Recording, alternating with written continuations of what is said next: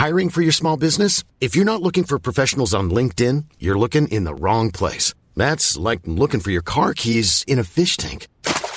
LinkedIn helps you hire professionals you can't find anywhere else, even those who aren't actively searching for a new job but might be open to the perfect role. In a given month, over 70% of LinkedIn users don't even visit other leading job sites. So start looking in the right place. With LinkedIn, you can hire professionals like a professional. Post your free job on linkedin.com slash people today.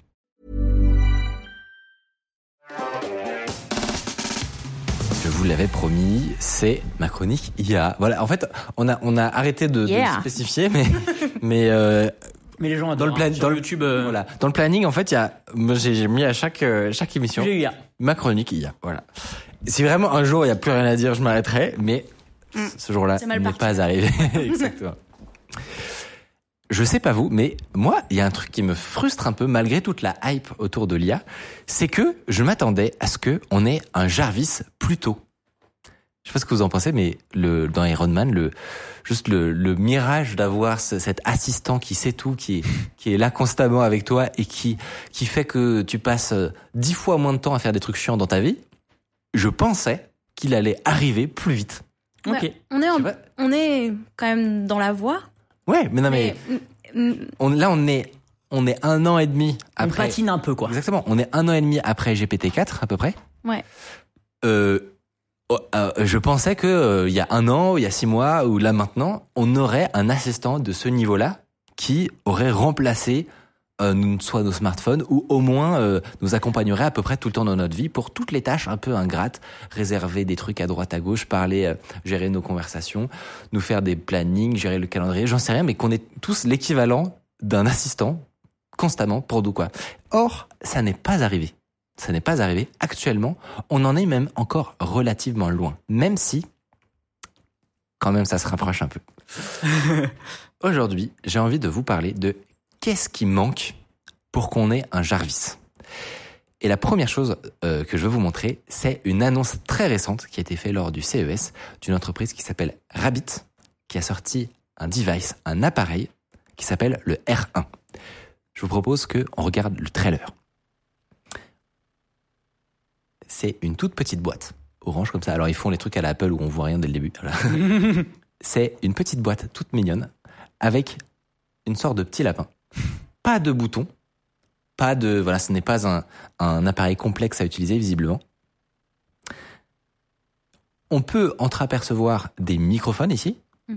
une euh, caméra qui peut se retourner dans les deux sens et une sorte de bouton qui semble être l'unique moyen d'interagir avec l'appareil. Et pour cause, il semblerait que ce soit designé pour être le futur Jarvis. C'est la plateforme qu'ils annoncent actuellement et qu'ils espèrent petit à petit vouloir transformer en assistant ultime qui pourra tout faire pour nous. Je trouve justement, on va rentrer dans le détail et vous expliquer un peu qu'est-ce qu'on va pouvoir faire avec ce truc-là. Mais je trouve qu'ils ont une approche très intéressante parce qu'elle est réaliste. Ils promettent pas la lune. Euh, a priori, on va pouvoir mettre la main sur euh, ces appareils pour de vrai. Ça va pas cracher dans un mois et on va pouvoir vraiment faire des trucs avec dans peu de temps. Encore une fois, ça n'est pas encore Jarvis. hein. Je vais vous expliquer. Et en plus, c'est pas très cher, il me semble. C'est genre 300 dollars? C'est vendu actuellement à 200 dollars. 200 Et- dollars. La raison pour ça, c'est qu'en fait, il se passe pas grand chose dessus. C'est principalement euh, un micro, un haut-parleur pour répondre, un petit écran pour euh, envoyer un peu des, des, des signaux, faire des petites têtes avec le lapin probablement, et la caméra pour interagir avec le réel, etc. Donc sur l'appareil en lui-même, il se passe pas grand-chose. C'est principalement une interface vers les serveurs de Rabbit qui vont faire tout le traitement un peu lourd et intéressant. Avant de rentrer dans le vif du sujet, euh, non, je vais garder ça pour la fin, mais euh, je vais garder ça pour la fin. Euh, attendez, attendez, parce que je me suis un peu emmêlé les pinceaux. Zut. Retrouver les pinceaux. Euh, Ok. Ils ont commencé la conférence avec le même avis que moi, à savoir actuellement, on, on- on a l'état de l'art, on va dire, pour euh, des assistants avec de l'IA est plutôt pas ouf. Si par exemple actuellement vous allez sur ChatGPT pour utiliser un plugin d'une compagnie aérienne, eh ben il va vous faire des suggestions, pour votre prochain vol euh, en Alaska, mais il va pas pouvoir réellement faire la réservation pour vous. Les chatbots, comme ça, en fait, ils sont super forts à comprendre les intentions, mais pas du tout, actuellement, à déclencher des actions. La première tentative qui a été faite il y a quelques mois pour régler ce problème-là, c'est les agents. On en avait Mm. un petit peu parlé. C'est très, ça a été très hype, notamment dans la communauté euh, open source. Et en gros, le, le principe, c'est de faire parler entre elles des personas virtuels. Euh, c'est un peu un hack d'une certaine manière pour utiliser les, les capacités conversationnelles des agents sans avoir nous-mêmes à euh, faire le- la discussion en gros. C'est-à-dire qu'on, Faire l'intermédiaire. Exactement. On les, on les laisse parler entre eux. Ça fait des démos assez marrantes, par exemple. Euh, Celle-ci que j'ai vue sur Twitter est intéressante. Ça utilise un projet très cool qui s'appelle Crew AI, qui est un des plus sérieux dans ce domaine. Euh, et la personne que vous allez voir a créé une sorte d'équipe virtuelle qui est chargée de générer des posts Instagram pour une startup qui s'appelle Curio. J'ai découvert ça. C'est c'est une boîte qui fait des jouets euh, avec dedans options un- for the copy, and there are three options of photographers that we can use. And we can basically copy and paste these ones on uh, Midjourney. So let me run that real quick and we can see what we get out of it. All right, you're gonna really love this one. This is a crew of AI agents that is this Ça, c'est un agent qui travaille avec Midjourney. Exactement. Donc là, il, il pré- il présente son, il présente son système. Euh, L'objectif de son équipe, c'est de générer donc des posts Instagram pour une startup qui existe vraiment et qui s'appelle Curio. Je vais vous montrer le, le site. Cette boîte fait des jouets pour les enfants euh, avec un LLM à l'intérieur. Donc en gros, c'est une, vraiment c'est une peluche. C'est la peluche du futur finalement. Et au lieu de répéter en boucle un truc qui te pète le crâne, euh, et bah t'as juste mais- un vrai LLM à l'intérieur. C'était sûr que ça allait Bah, arriver. C'était sûr. On voilà. n'y a pas pensé. Mais c'était évident que ça allait arriver. Et ils ont un prisme intéressant qui est vraiment en mode santé mentale, euh, enlever les écrans de vos enfants Mm. et, et, et donner-leur des jouets qui sont pas chiants mais qui ne sont pas non plus des écrans. Tu vois, il y a, il y a y a un truc intéressant. Ok. Euh, et en plus, c'est mignon. Ah ouais, par contre, c'est super mignon. Vraiment, la, la com est très très bien bossée. Et bah, juste en, en comprenant le, juste avec le nom de la boîte, ils sont capables de son, son équipe d'agents avec des outils de scrapping, des outils de, de recherche Google, etc. Ils vont faire des recherches sur cette boîte-là, sur ses compétiteurs, tout seuls. Hein, ils ont, ils ont, ils ont pas été ins- instruits pour faire ça. Ils vont scraper leur site web, euh, réfléchir à une strate de com en fonction et rédiger des prompts pour euh, Midjourney pour faire des posts Instagram et générer les descriptions des posts en question. Si vous voulez les voir, à la fin. Le-. Salut Si vous appréciez Underscore, vous pouvez nous aider de ouf en mettant 5 étoiles sur Apple Podcast, en mettant une idée d'invité que vous aimeriez qu'on reçoive. Ça permet de faire euh, remonter Underscore, voilà, telle une fusée. Les images du coup générées, euh, elles ressemblent à ça. Ok. Et la description qu'il donne, c'est libérer la, créavi- libérer la créativité de votre enfant avec Gabo. Dites adieu aux écrans et faites place aux jeux dans le monde réel. Hashtag je sais pas quoi, je sais pas quoi. Et voici les images. C'est pas mal. Ouais. C'est-à-dire que, en gros, il a bien compris le positionnement euh, un peu anti-écran de la startup. Et voilà, les, les huit assistants. Donc, tu sais, il y avait un, un project manager, un, enfin, ils, ils- vraiment, ils partent dans des délires un peu dingues. Mais globalement, ça marche, tu vois. Ils font leur discussion entre eux. Ils ont réussi à produire un résultat tout seul qui correspond à la tâche qu'on leur a donnée. Mais euh, ce serait mentir que de dire que c'est une révolution. Hmm. Genre, euh, comme souvent, euh, voilà, la démo est marrante, mais en fait, tu passes aussi beaucoup beaucoup de temps à débugger ton système. Et pour un truc pas révolutionnaire comme ça, en fait, c'est super long. Ça va être très longtemps, ça génère des milliers de tokens pour arriver à ce résultat. Ah oui. Oui, Et en fait, la- c'est un la- euh, Bah voilà, c'est non négligeable. Alors sauf que là, il, il tournait en local, donc en fait, ça te Ah, coûte que ton électricité. Mais la preuve que euh, les agents, bah c'est pas encore au point, c'est que depuis six mois qu'ils existent, bah personne n'a montré vraiment de démo Mm. convaincante de fou. Toutes les boîtes ne sont pas comme des folles à implémenter ça partout, genre C'était un peu la folie quand ça a été annoncé. Comme- et en fait, ça. a- comme d'hab. En gros, on, on, Bah, a- on attend de voir. Ouais, en on fait, attend de de voir.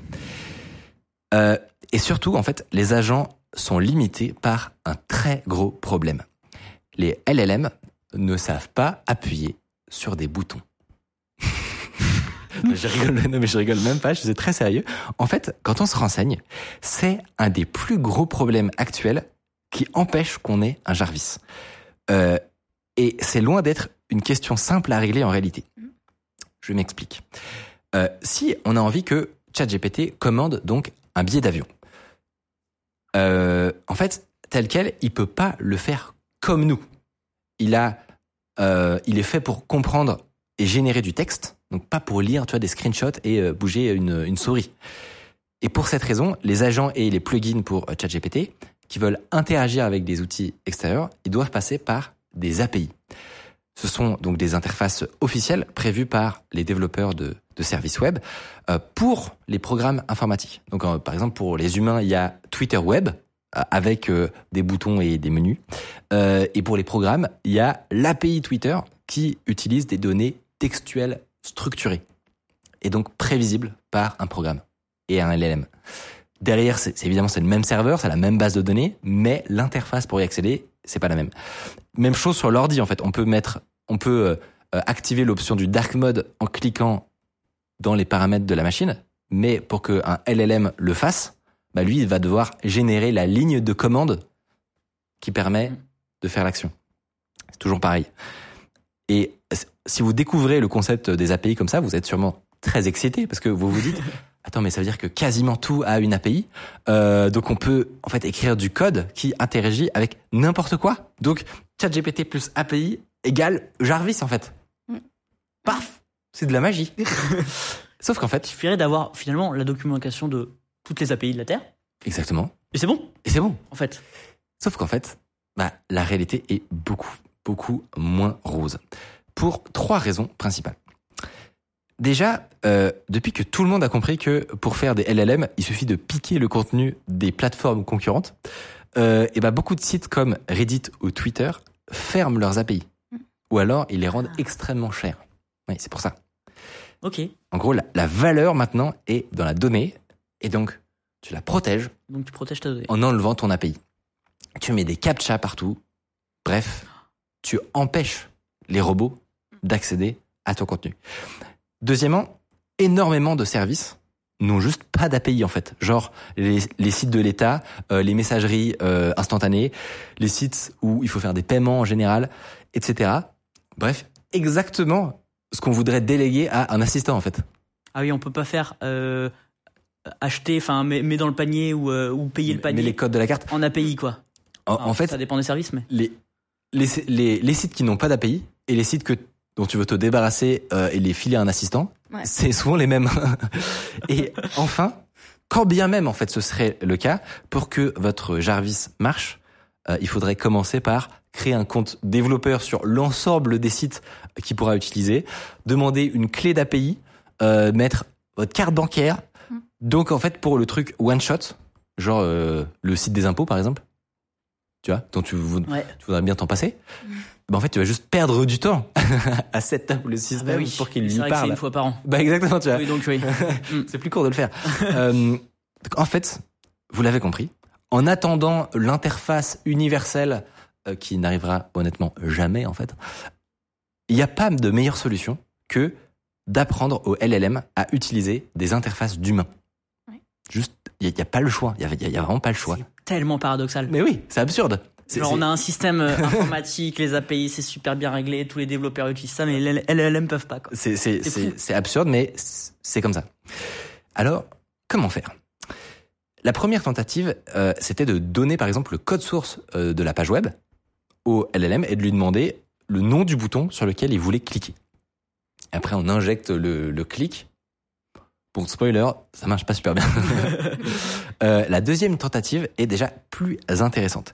L'idée, c'est d'utiliser les nouvelles capacités de vision des modèles. Mm. On fait des modèles qui sont maintenant euh, hybrides, multimodaux, euh, et donc on se dit, ils peuvent un peu plus comprendre les interfaces qu'avant déjà, a priori. Je vous montre une démonstration du modèle qui fait. euh, je vous montre une démonstration d'un projet qui fait ça le mieux actuellement. Vous allez voir, c'est quand même assez impressionnant. Ça s'appelle Self-Operating Computer. Actuellement, c'est une petite interface graphique comme ça, euh, avec laquelle on discute. Alors on lui demande, bah, est-ce que tu peux faire euh, un truc dans Google Doc? Donc tu ouvres Google Doc et écris un poème à propos de l'open source. Là, le modèle, ce qu'il est en train de faire en tâche de fond, c'est de prendre des captures d'écran répétées, d'injecter, enfin de réfléchir à quelle action il va faire. Donc là, par exemple, il a, il a cliqué sur le bouton euh, Chrome, il a détecté qu'il y avait un input en haut, il a déplacé la souris, Donc il là, y a input du texte dedans. Là, re- nouveau screenshot. Hmm, où est-ce que je dois cliquer? Ok, il a vu le blank document, il clique dessus. Il comprend qu'il a une interface d'écriture. Il clique, il écrit le texte qu'il a généré lui-même. ok. Pas mal, hein? Ouais. Franchement, c'est c'est très stylé. Euh, et en fait, là, il faut comprendre que les souris, c'était pas un humain qui. Voilà. On voit pas sur l'écran, mais en gros, c'était automatique. quoi. Tout ça a été fait automatiquement, sans toucher au clavier et à la souris. L'humain juste était spectateur. La seule instruction, la seule instruction, c'était ouvre Google Doc et rédige un poème dedans. Et derrière, ça utilise GPT Vision ou des choses comme ça? Et alors justement, comment ça marche? Parce que si vous avez déjà essayé de faire ça vous-même, J'allais te dire que c'est super compliqué déjà. une personne. Exactement. Quand toi tu veux faire du euh, auto hotkey par exemple ou des Ouais. ou des, des macros, euh, Oh là là là. voilà, tout le monde qui a déjà essayé de faire ça, c'est que c'est pénible, mais vraiment très pénible. Donc voir ça, ça fait baver. Alors comment est-ce que ça marche? Effectivement, derrière, ça utilise un modèle multimodal, le plus performant qui existe actuellement, à savoir GPT-4 Vision. On, je vais pas rentrer dans le détail, mais c'est quand même plus compliqué que prendre une capture d'écran et lui demander euh, une position en XY sur laquelle il faut cliquer avec la souris. Telle quelle, ça ne marche pas. Ces gens ont été obligés de développer des, des, des, des patchs, comme très souvent avec les modèles de langage, tout comme on fait des, des, des chain of thought et on demande dix fois de, de, de revenir sur son premier résultat. Là, c'est un peu la même chose. Ils ont dû inventer des systèmes en plusieurs étapes où ils vont donner une première capture d'écran en demandant qu'est-ce qui se passe à l'écran, quelle est la zone qui est probablement la plus intéressante. Est-ce que c'est en haut à gauche, en haut à droite? Après, ils vont découper l'image, lui refournir et lui redemander. Sur quelle zone est-ce que le bouton se situe, etc. Une sorte de dichotomie. Alors en réalité, c'est un peu plus intelligent que ça, mais une sorte de dichotomie de l'image euh, pour arriver à la fin péniblement à savoir à quel endroit la, la souris doit se positionner pour cliquer sur le bouton ou renseigner un champ de texte. Un peu laborieux. En gros, c'est laborieux. Mais la raison principale pour ça, c'est quoi? C'est que que ce soit avec euh, du code source ou que ce soit avec des captures d'écran, on est en train de d'essayer de prendre des modèles de langage euh, pour leur app- apprendre euh, des interfaces. On est en train de prendre des modèles de détec- enfin de, de de multimodaux pour comprendre des images, donc plutôt des photos en général. Euh, et là, on les utilise pour faire des actions. Enfin, et en gros, en gros, on travestit un peu Ouais. Ce qui était. ce pourquoi ont été faits certains modèles. Et donc, face euh, à cela, il y a pas mal de, de gens qui proposent des idées alternatives, notamment le Rabbit R1, tout, sur lequel je vais revenir juste après. Un truc assez intéressant qui est sorti récemment, par exemple, c'est un dataset de, euh, de l'entreprise Hugging Face qui a généré, je sais plus combien exactement, faudrait vérifier, mais des centaines de milliers de captures d'écran, d'interfaces et du code qui leur est associé. Ce qui est intéressant, c'est que ces données, ils les ont, elles sont synthétiques. C'est-à-dire qu'ils ont demandé à des modèles de langage d'écrire du code. ouais. Après, ils ont fait une capture d'écran de ce que donnait ce code. Euh, ce qui leur a permis comme ça de générer des données synthétiques en immense quantité.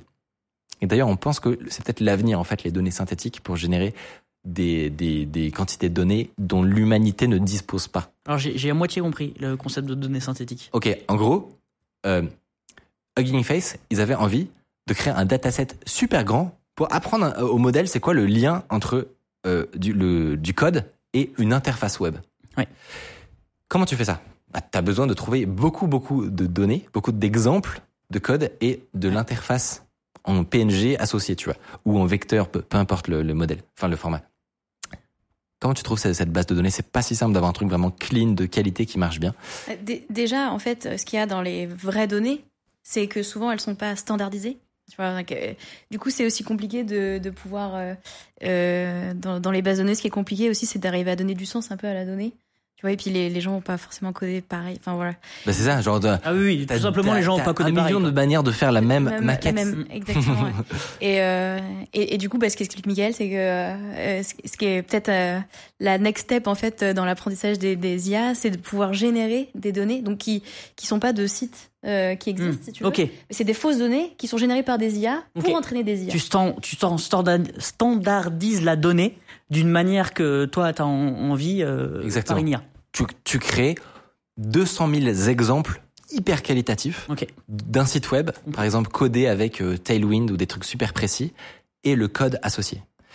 Et ça, ça pour ceux qui, qui réalisent la valeur que ça a, des, d'un- une base de données qualitative, c'est une dinguerie, c'est vraiment Ouais. fou. Ouais. Donc ça, c'est un, un premier truc intéressant qui peut laisser présager que on ait des améliorations prochaines sur la compréhension des, interfaces et le fait que voilà, on, ne torde plus des modèles faits pour écrire des poèmes en, euh, en de compréhension d'interface, quoi. Et donc, ça, c'est un, premier, un premier truc intéressant. Et la deuxième boîte que j'ai vue qui parle de ça précisément, c'est donc Rabbit. Dans leur conférence, ils expliquent notamment qu'ils sont en train de travailler sur ce qu'ils n'appellent plus un LLM, donc un Large Language Model, mais un LAM, Large Action Model. Et leur idée, c'est de dire, les premiers modèles sont faits pour générer du texte, les seconds seront faits pour agir. Et donc, par définition, intégrer dans leur cerveau, entre guillemets, la notion d'interface, de euh, boîte avec des boutons, des formulaires, des choses comme ça. Quand on y réfléchit, si ça se trouve, si on, si on met toute notre énergie juste à résoudre ça, on pourrait faire mieux. Mm. Le truc, c'est que bah, ils ont annoncé ça avec beaucoup de promesses. Et franchement, ça, ça, si ça se produit, ça fait kiffer. Par exemple, ils expliquent que on pourrait apprendre des trucs à notre assistant. Donc, pour l'instant, c'est ce qu'on a dit. Jarvis n'est pas prêt. Pour plein de raisons. L'interface, enfin, savoir s'interfacer avec des, logiciels très complexes, avoir une gestion de la mémoire aussi qui soit très long terme, etc. Bon, pour plein de raisons, Jarvis n'est pas prêt. En fait, c'est un, problème d'interface, quoi, tout Exactement. simplement. euh. C'est un des, un des problèmes, on va dire. Mais voilà, en gros, pour l'instant, c'est pas possible. Et du coup, eux, ce qu'ils disent, c'est que, en attendant, ce qu'on va faire, c'est au moins permettre d'apprendre très facilement des suites d'actions au modèle.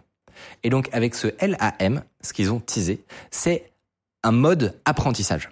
Donc, en gros, tu tirais sur ta, ta page web ou sur ton application, tu ferais ta série d'actions, donc tu remplirais une fois tes impôts, et c'est tout.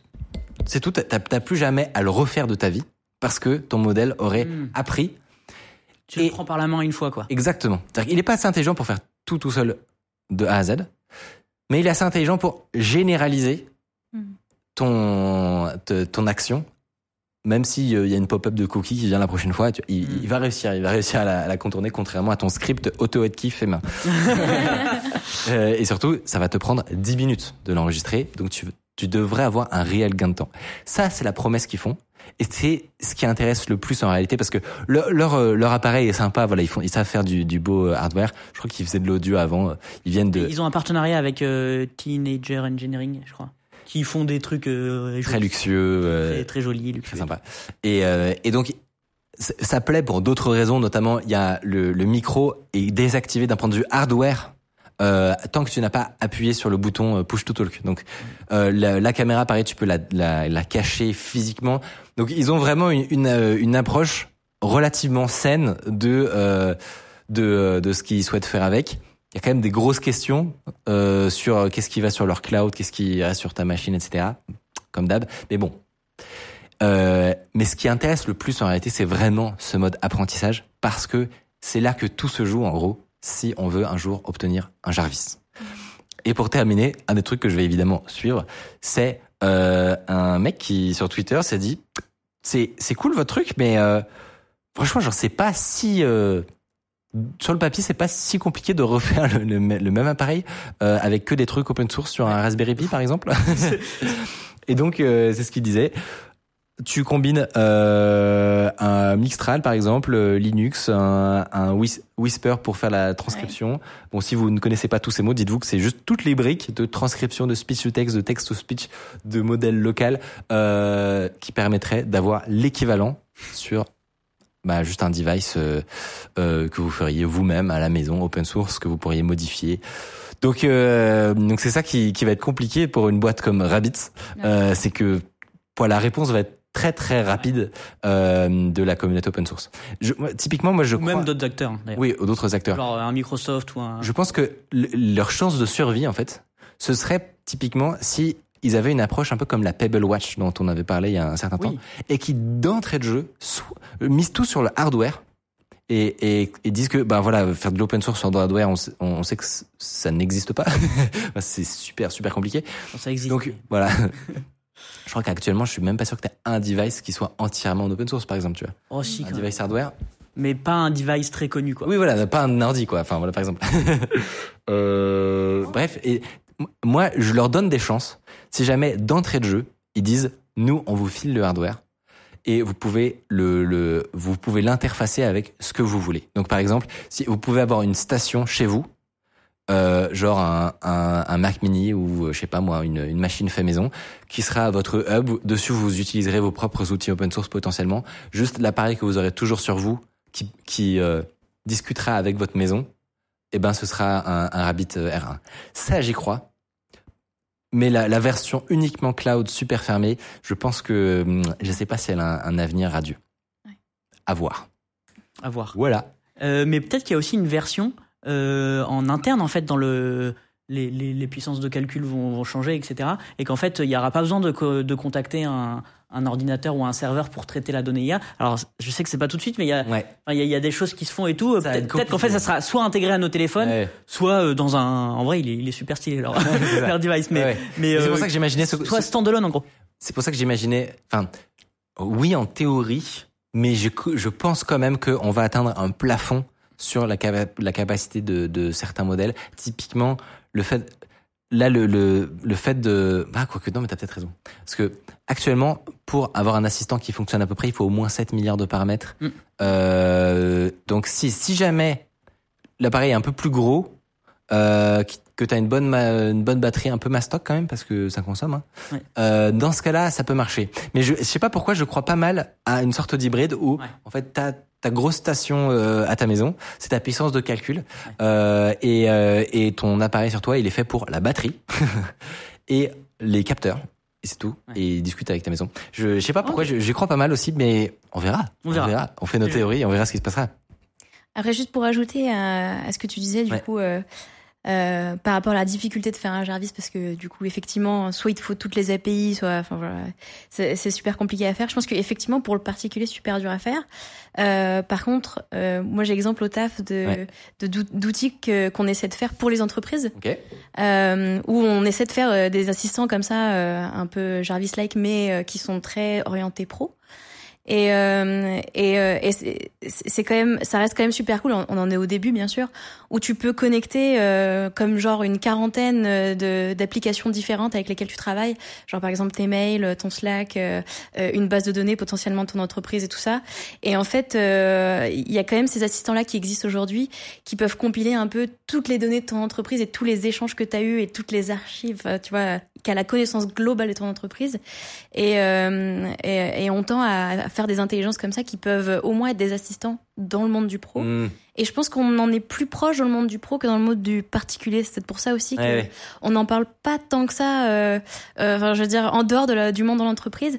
Mais dans le monde des entreprises, ça commence à arriver euh, à grands pas. Donc je pense que ce Et sera. quand tu penses, ça a du sens parce que toutes, tous, tous les services que tu as mentionnés ont des API pour le coup. Ouais, Euh, et si c'est ton, ton entreprise qui centralise la complexité d'aller se plugger partout, qui fait, le, ça. qui fait la tuyauterie en fait, Ouais.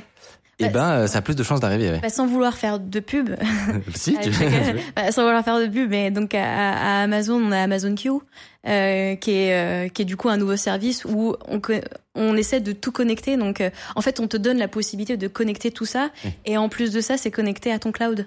Du coup, il y a ça. ça- Tu vois, est-ce que tu as vu du coup une, un moment, une discussion, un échange où, où tu as été halluciné? De, ces- de cette capacité-là à interconnecter beaucoup d'API ou ou, le, ou, ou, ou alors est-ce qu'on est dans une situation où le problème de l'API est réglé, mais en fait il y en a d'autres qui sont encore assez limitants? Euh, le problème de l'API est réglé à, à ce niveau-là. Après, euh, euh, comme moi, je travaille pas au sein d'une entreprise, enfin autre que Amazon, j'ai pas encore vu un exemple concret euh, de euh, connexion de plein de services différents qui pourrait faire en sorte que, bah, du coup, t'as réellement un assistant, euh, euh, qui pourrait te dire plus ou moins n'importe quoi Ouais, sur euh, les objectifs, ouais, les objectifs de l'entreprise, avec qui t'as parlé de ça, qui a eu l'idée de faire ça. Ou... Ouais, J'ai pas encore, si tu veux, vu cet exemple-là, mais je sais que c'est la promesse et que c'est l'objectif. Donc, je suis impatiente de voir des clients. En fait, c'est parce que c'est nos clients qui les utilisent et qui vont arriver à faire ces exemples-là. J'en ai pas encore vu, Ok, ok. mais ouais. Parce qu'il est possible que ce soit qu'un des. enfin, Aujourd'hui, j'ai mis le focus sur l'interface, mais c'est probable. qu'il y a potentiellement des prochains épisodes à faire. On en avait un peu parlé déjà, Mathieu, mais c'est probable qu'il y ait d'autres volets qui, ne- qui soient non résolus pour obtenir Jarvis. Euh, typiquement, on- moi, j'ai très rapidement mentionné la mémoire, mais euh, un assistant n'est intéressant et bon que si il a Voilà. une large mémoire Mm. et qui sait récupérer, comme nous on le fait en fait avec notre cerveau, le, le bon contexte pour la bonne tâche. Ouais. Et il y a des tentatives là-dessus, mais, mais je sais que c'est un des autres champs un peu non résolus. Donc, euh, J'ai un élément de réponse à ça. Ouais. en plus des agents, du coup, on a une techno qui s'appelle les RAG, Ouais. donc les Retrieval Augmented Generation, où du coup, si on veut vraiment générer cette euh, cette capacité de mémoire, il faudrait stocker, si tu veux, dans une base de données externe, tous les échanges que tu as eus, euh, enfin, voilà, tous les précédentes euh, données, si tu veux, aux connaissances que que l'IA devrait avoir pour pouvoir répondre à ta question. Et donc ça, c'est une partie de la réponse, je pense. Et donc les RAG plus les agents, plus Ouais. les API connectés avec toutes ces, ça, ça pourrait être le début Ça de quelque chose ça pourrait. comme Jarvis. Mais après, Mais les RAG, enfin c'est donc les, le, c'est de la génération, enfin c'est de, de récupérer dans le dans le contexte de, du chat des données pertinentes, des données intéressantes. Typiquement, si vous utilisez Perplexity ou des ou des genres de moteurs de recherche al- alternatifs, c'est ce qu'ils font en réalité avec de la donnée de qualité qui vient d'internet. Euh, c'est un domaine vachement en recherche du coup ouais. et, et et dont on n'est pas encore complètement maître. C'est-à-dire que c'est sûr, ouais. Ouais, ouais. euh, parfois ça marche super bien pour certaines choses et parfois on se rend compte que la, la tâche est beaucoup trop complexe et c'est pas stuffer des rajouter des trucs dans le contexte qui qui va fonctionner et parfois on se rend même compte on dérive un peu c'est pas grave ça ne sera pas dans la VOD mais on, se- on se rend même compte que un un document qu'on va rajouter dans le contexte fout complètement la merde et Mm. va euh, comme ce sont des, des des modèles qui sont super dépendants au moindre token qui qui les précède Ouais. parfois tu vas pourrir ta réponse parce que tu lui as donné les infos qu'il fallait pas. Il y a un truc avec le cerveau. En fait, c'est ce qui est fascinant, c'est que plus on bosse sur sur ça, plus on découvre ça, plus on, on, on réfléchit au cerveau humain en fait, Ouais, parce que ouais. on réalise que, que nous on a pas du tout constamment tout ce qu'il y a dans notre cerveau dans notre mémoire immédiate. Ouais. On a une capacité, de- on a des comme des chemins et des connexions et une capacité à les sélectionner pile la bonne info, le bon le- la bonne donnée, le- la bonne mémoire pour la bonne tâche. Et j'ai l'impression que ça n'a pas été encore débloqué. Ouais, c'est des tâches qui sont super Mm. complexes. ouais. Mais c'est pour ça qu'on fait, euh, comme tu disais, des chain of thoughts avec Voilà. des agents qui peuvent, après eux, essayer de retrouver la bonne information dans la donnée. Mais c'est vrai que c'est ouais. En tout cas, le jour où on y arrive. Sachez que vous serez les premiers avertis. Euh, et on vous fera 12 chroniques dessus.